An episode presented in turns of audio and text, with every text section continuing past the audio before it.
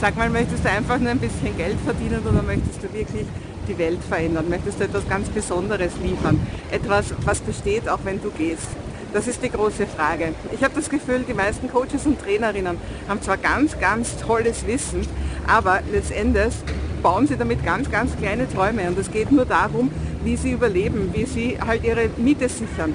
Und ja, das ist ja irgendwann ganz legitim, aber soll das wirklich dein ganzes Leben so sein?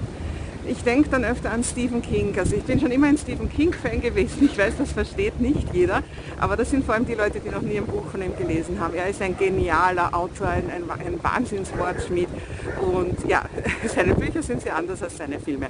Aber ganz abgesehen vom Plädoyer für Stephen King möchte ich einfach sagen, er hat so viel geschaffen.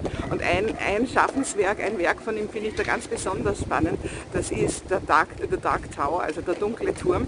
Und das ist eine Fantasy Geschichte, die geht über sieben Bücher, beziehungsweise eigentlich sogar über acht. Ja, und die hat er im Laufe seines Lebens geschrieben. Das erste dieser Bücher hat er geschrieben, da war er noch ganz jung, da ist er gerade erst mit Carrie bekannt geworden. Und ja, und dann hat er oft lange Pausen, viele Jahre Pausen gemacht und dann hat er wieder ein Buch geschrieben, sodass es letztendlich acht Bücher geworden sind. Und ich habe mir das im, im, Laufe eines Jahres jetzt alles als Hörbuch eins nach dem anderen angehört.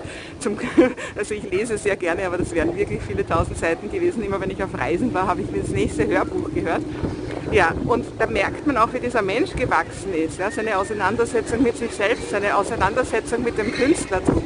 Das alles bekommst du durch die Zeilen mit, dass der Mensch, der den ersten Band geschrieben hat mit 30, ein ganz ein anderer Mensch ist, als der den letzten Band geschrieben hat mit 70.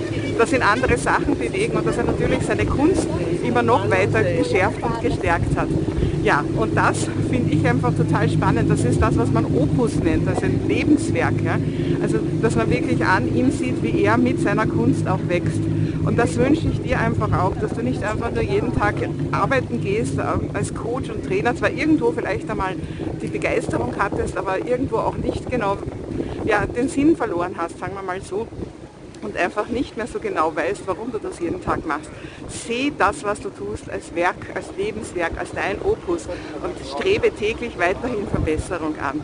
Das ist das, was du erreichen solltest. Das ist das, was ich erreichen möchte. Also hör nie auf, darüber nachzudenken, was du tust und warum du es tust und auch wie du es tust.